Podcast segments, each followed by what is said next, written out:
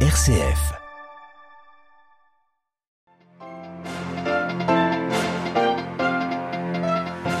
Le synode sur la synodalité franchit une nouvelle étape. Le document de la phase continentale vient d'être présenté au Vatican. Issu des synthèses envoyées à Rome par les diocèses du monde entier, il fait résonner la voix des exclus. Israël-Liban, l'accord est signé, approuvé à Tel Aviv, paraffé par le président libanais.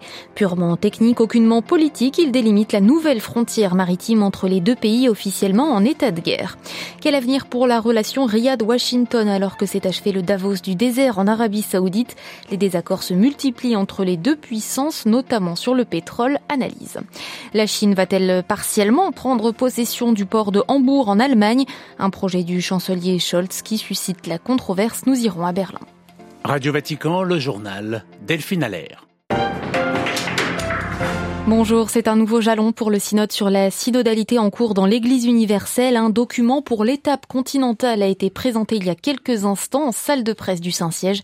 Il est issu des synthèses envoyées à Rome par les diocèses du monde après consultation du peuple de Dieu. Et ce document de travail, Jean-Charles Puzolu, laisse résonner la voix des exclus. Oui, Delphine, 45 pages d'où émergent des points communs entre les diocèses du monde. Quel que soit leur pays d'origine, les fidèles font face à une multitude de défis. La place des femmes, celle des laïcs, des pauvres, des divorcés remariés, des homosexuels, l'évolution du sacerdoce, la mise en œuvre de Vatican II, les persécutions, la protection de la vie ou encore la lutte contre la sorcellerie et le tribalisme. Des similitudes qui résonnent dans les lignes comme des revendications. Beaucoup ont le sentiment d'être dénigrés, négligés, incompris, principalement les femmes et les jeunes qui n'ont pas l'impression d'être pleinement reconnus. Les gens demandent que l'Église soit un refuge pour les blessés et les brisés et non une institution pour les parfaits, résume une contribution américaine. La solidarité, le dialogue, l'accompagnement et l'accueil sont donc invoqués et parfois à l'égard de personnes dont on ne pensait pas qu'ils se sentaient inconsidérés au sein de l'Église, comme les handicapés. Tous ces thèmes sont aussi ceux que le, pape François privilégie, lui qui ne cesse de pousser vers les périphéries, de tendre la main aux plus fragiles, d'inviter à marcher ensemble. Mais sur le terrain, l'Église est encore loin de répondre à ces appels. Reste à savoir si la prochaine étape du synode entre janvier et mars prochain, si cette prochaine étape donc permettra de trouver des pistes concrètes pour ne laisser personne Merci Jean-Charles Puzolu. À l'agenda du pape François ce matin, cette audience accordée à plus de 200 prêtres et religieux de Madagascar résidant à Rome, alors que les évêques de la Grande Île sont actuellement en visite à Limina au Vatican. En salle clémentine du palais apostolique, le Saint-Père les a mis en garde contre les bavardages et commérages dans l'église, ainsi que contre le virus de l'égoïsme. Plus d'informations sur cette prise de parole à l'adresse vaticannews.va. Et dans une semaine tout pile, le pape s'envolera pour le royaume du Bahreïn, destination de son 39e voyage apostolique du 3 au 6 novembre. Ce matin, l'ambassadeur Bahreïni, près le Saint-Siège, qui est le même que pour la France, a présenté ses lettres de créance au souverain pontife. Le cardinal Paroline, lui, est à Paris. Il prend part en ce moment à un déjeuner de travail à Matignon avec la première ministre française, Elisabeth Borne. Ce matin, au siège parisien de l'UNESCO, le secrétaire d'État du Saint-Siège a inauguré par un discours la conférence sur la place des femmes dans la société, co-organisée par l'UNESCO et Caritas. Dans l'actualité internationale ce jeudi, la signature de l'accord Liban-Israël sur la délimitation de leurs frontières maritimes.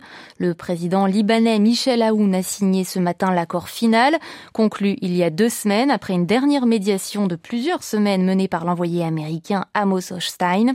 Le représentant des États-Unis a également signé ce document, approuvé officiellement par le gouvernement israélien. Beyrouth, Paul Khalife. La copie signée par Michel Aoun a été remise à la délégation libanaise qui se rendra dans la journée au quartier général de la Finule à Nakoura au sud du Liban pour une seconde signature. Le document sera ensuite remis au médiateur américain et une copie sera envoyée aux Nations Unies. Il n'y aura pas de cérémonie officielle en présence des délégations libanaises et israéliennes. Les autorités libanaises sont soucieuses de ne pas donner à cet accord une portée politique et diplomatique qui équivaudrait à une reconnaissance d'Israël par le Liban. Beyrouth souligne également que cet accord n'est pas le début d'un processus de normalisation des relations entre les deux pays, qui n'ont jamais signé un accord de paix, mais seulement un armistice depuis la guerre de 1948. Il s'agit tout simplement d'un accord technique qui permettra au Liban et à Israël d'exploiter leurs ressources gazières dans une zone litigieuse. Amos Hochstein a bien résumé la situation en indiquant ce jeudi que cet accord offre la stabilité des deux côtés de la frontière. Le médiateur américain a espéré qu'il marquera un tournant économique qui sera bientôt ressenti par les citoyens libanais en permettant de commencer à travailler dans le bloc neuf frontalier de la zone économique exclusive du Liban. Paul Khalife, Beyrouth, RFI pour Radio Vatican. Les ressources gazières s'approchent de la fin d'un âge d'or. Les paroles ce matin du directeur de l'Agence internationale de l'énergie, le Turc Fatih Birol, estime que la crise énergétique liée à la guerre signe la fin d'une décennie du gaz. La demande de gaz dans les économies avancées est en baisse, note-t-il, relevant une réorientation profonde des marchés mondiaux de l'énergie. Il voit un pic des émissions de CO2 liées à l'énergie en 2025.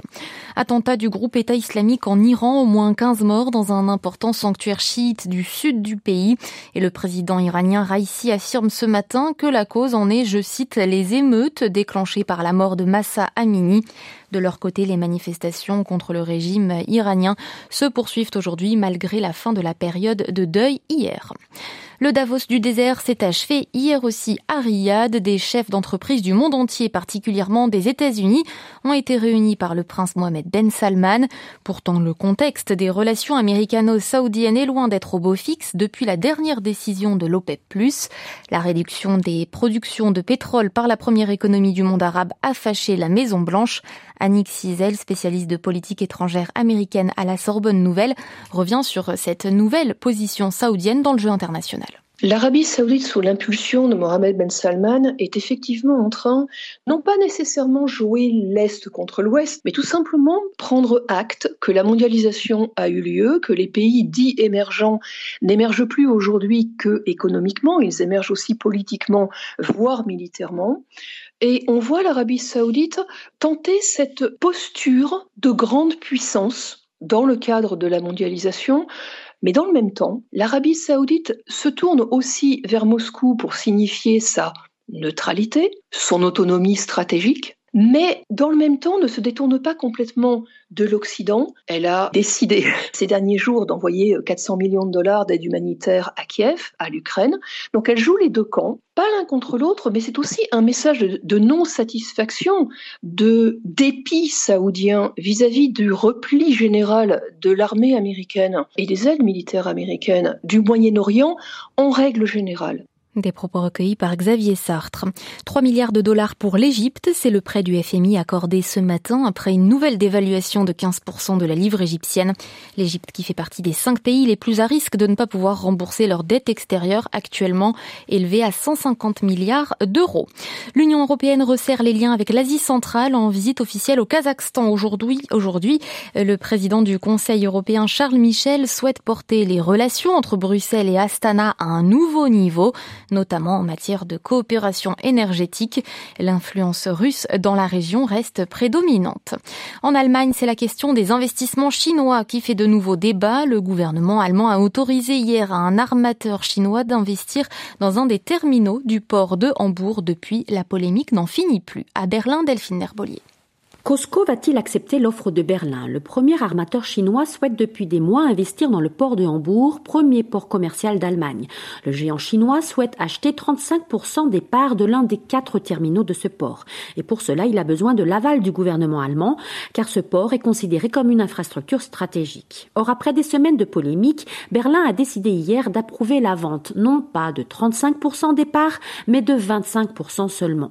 Cette décision est un compromis au sein du gouvernement le chancelier Olaf Scholz, qui est aussi l'ancien maire de Hambourg, poussait pour un deal avec la Chine. Ses partenaires écologistes et libéraux criaient eux au scandale, craignant une mainmise chinoise sur ce port, une crainte relayée aussi par les partenaires européens.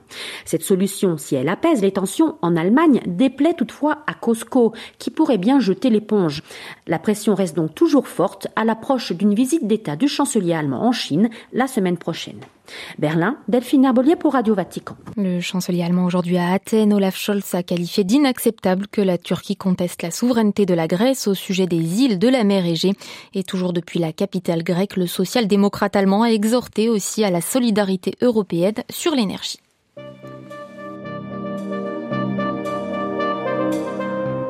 Ainsi se referme ce journal. Prochain rendez-vous 18h heure de Rome en compagnie de Marine Henriot. Merci beaucoup de votre écoute et fidélité à l'antenne de Radio Vatican. L'actualité se prolonge bien sûr sur le site d'information du Vatican, vaticannews.va. Très belle journée.